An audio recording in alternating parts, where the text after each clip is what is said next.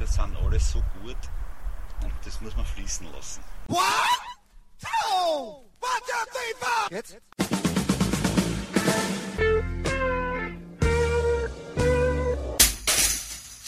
Herzlich willkommen in der Kulturviertelstunde von www.kulturwoche.at und einem Interview mit Willi Rese Daritz, vormal das alter Ego von Ospenkurti und noch weiter davor Mitbegründer der politisch motivierten Band Schmetterlinge.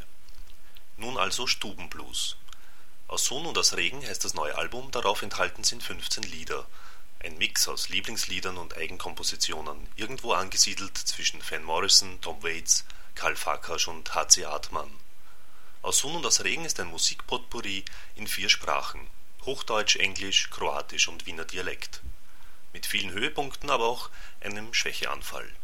Sehr gut bewegt sich Stubenblues, wenn es darum geht, die großen Gefühle auszubreiten und wenn sie beschwingt das Publikum von den Sorgenfalten des Alltags befreien, wie zum Beispiel in der schrägen und sehr innig intonierten Van Morrison-Interpretation von You Make Me Feel So Free oder gleich im darauffolgenden eigenkomponierten Lied Regen sowie im hervorragend leichtfüßigen Pflückt ein Mädel Riebisel bzw. in der H.C. Hartmann-Vertonung Darabrü.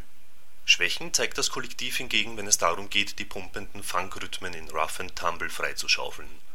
Es ist dies aber zum Glück eine quasi singuläre Schwäche. Der Rest überzeugt als weltmännisch-provinzielles Naturereignis. Willi Resetaritz lud mich zu sich nach Hause ein und aufgrund der Großwetterlage blieben wir während des Interviews gleich im Garten hocken – was leider dazu führte, dass einige Gesprächspassagen vom Winde verweht wurden. Aber hören Sie selbst. Gute Unterhaltung wünscht Manfred Horak.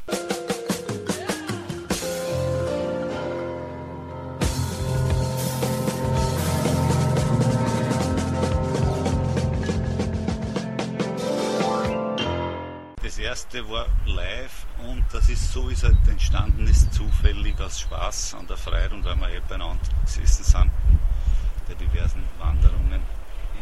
Äh, da haben wir quasi unsere Lieblingslieder gespielt.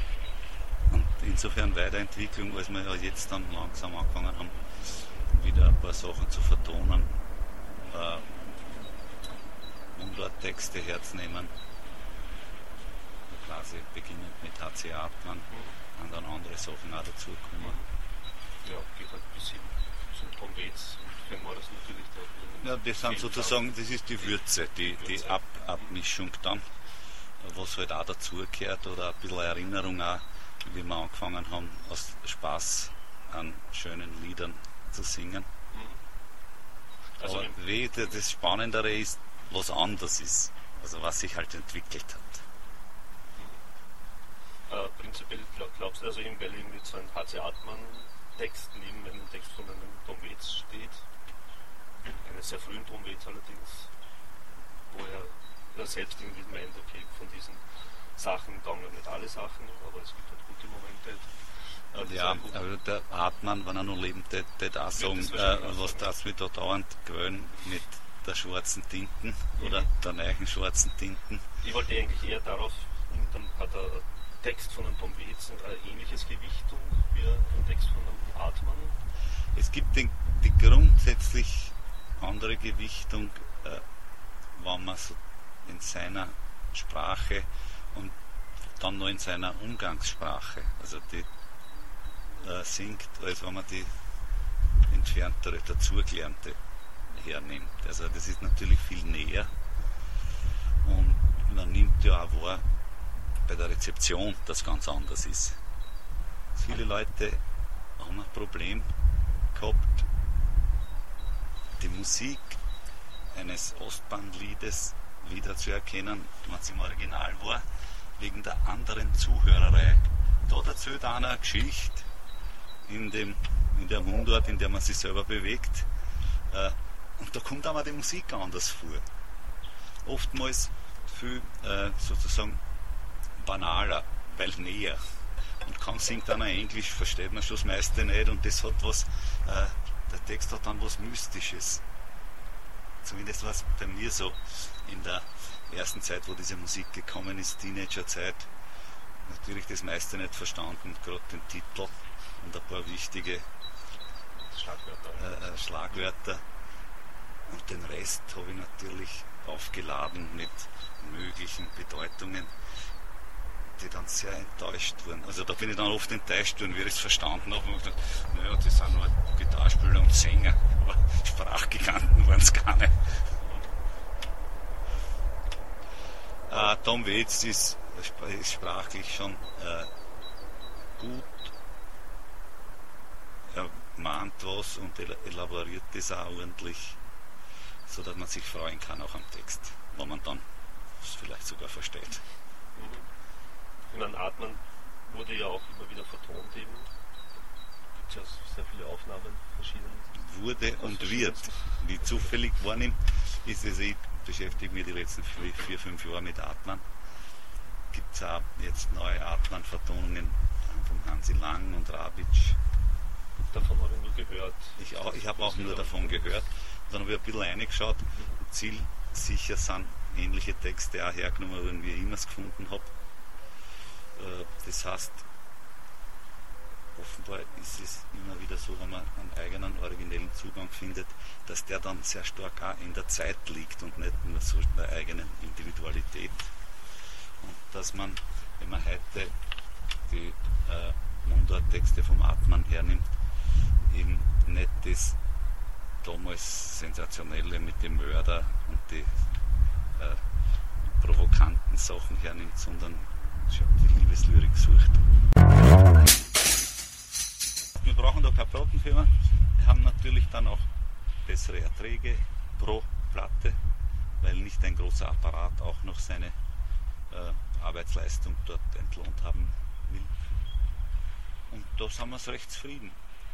Wir spielen jetzt zwei, drei Jahre und steigende Konzert- und Publikumszahlen, sodass ich direkt auf der Bremsen stehen muss, weil ich andere Projekte auch noch habe.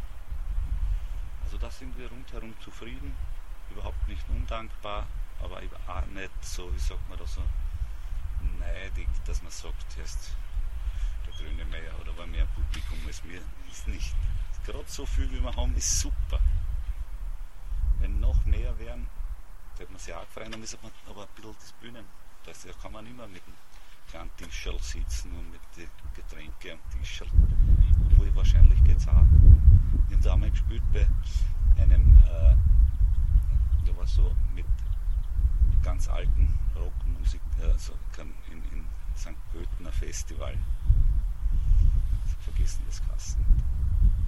Da sind wir zu meinem großen Erstaunen auch eingeladen worden. Lovely Days. Lovely Days. Sind, sind wir auch eingeladen worden das ist eine riesengroße Bühne. Und da haben wir so gemütlich mit unserem Tischl hingesetzt. War untertags, heiß war es. Und die Leute sind alle gestanden unten. Und das hat ihnen auch sehr gut gefallen. Also das geht schon. Das geht. Wurscht. Da waren so mit die Hu sozusagen. Also ich weiß nicht, ja, die Hu waren dann etliche Stunden später ja, am selben Tag. die waren wahrscheinlich noch in, in England, wie wir gespielt haben. Hey!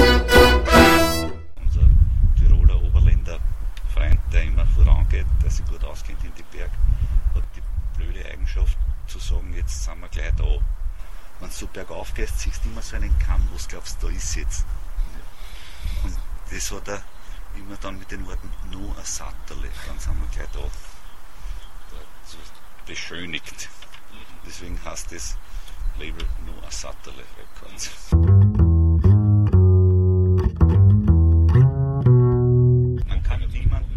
vorschreiben. Äh, oder so, das sind schon gescheit, wenn wir dem Nancy selber sein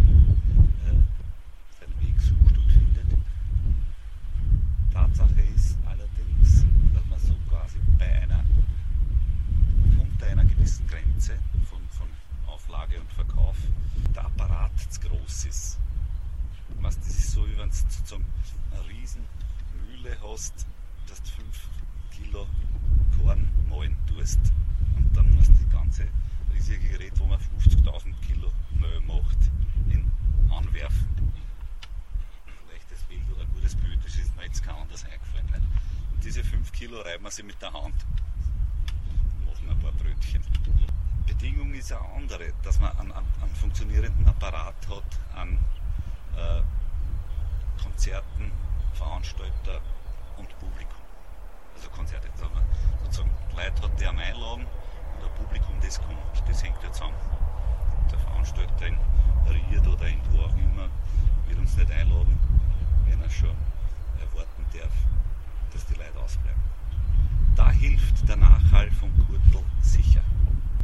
das hat, dann kann beim Konzert ein bisschen was verkaufen oder dann werden die Leute über die Elektropost und wollen eine CD haben.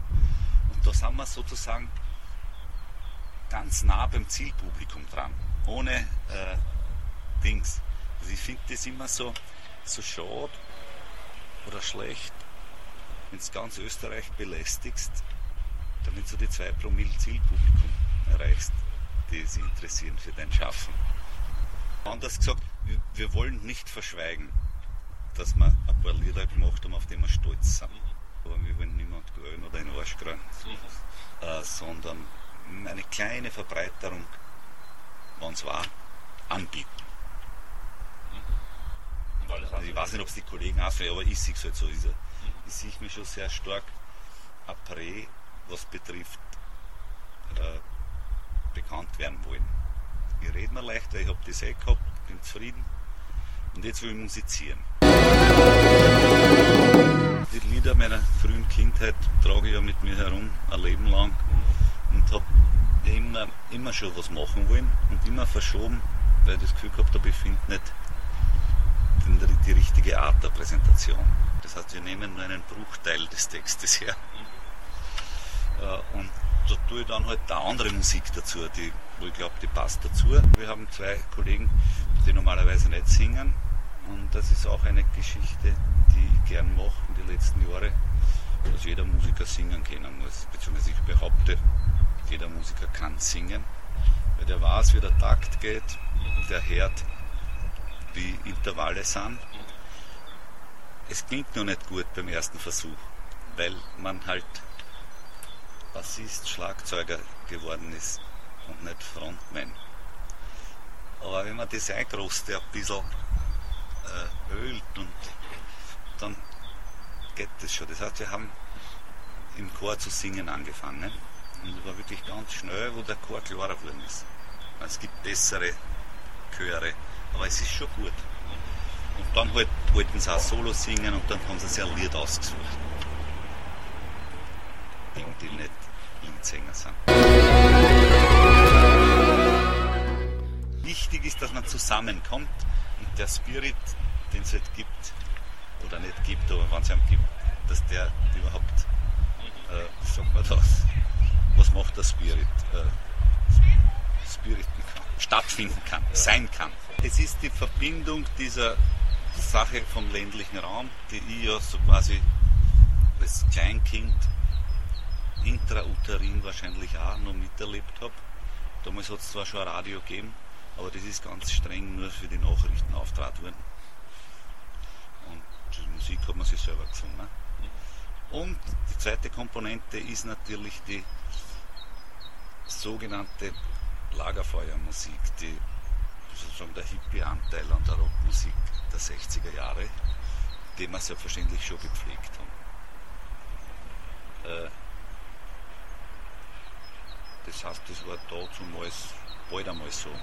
Da sind zwei Leute, die Gitarre ausgepackt haben und Bob Dylan-Lieder, Beatles-Lieder zum Singen angefangen haben. Nur das war uns dann zu limitiert. Also weder wollten wir die alte Musik der Skihütten, herrliche Berge, sonnige Höhen, noch das alte Hippie-Repertoire.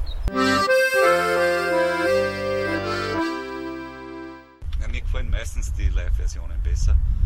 Gerade bei den älteren äh, Aufnahmen, weil da merkt man entweder diese Produktionsmoden der 70er und 80er Jahre sehr stark, wo zwar die Lieder zeitlos sind, wenn man weiß, dass der Fan nicht wahnsinnig tüftelt, dann ist das halt so, wie es war.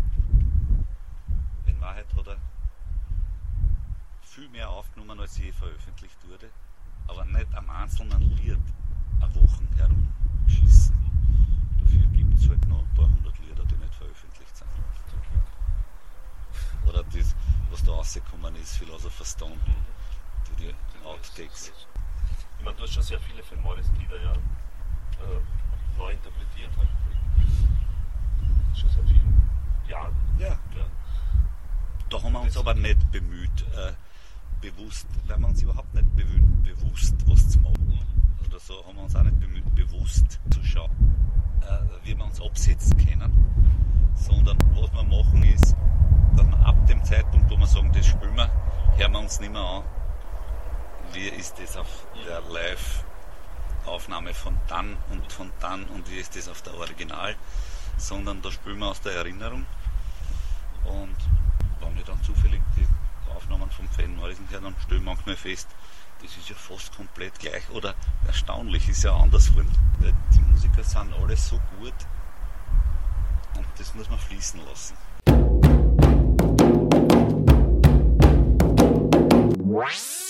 Somit sind wir wieder am Ende der Kulturviertelstunde angelangt. Danke fürs Zuhören und danke fürs Dranbleiben. Bis zum nächsten Mal. Ihr Manfred Horak.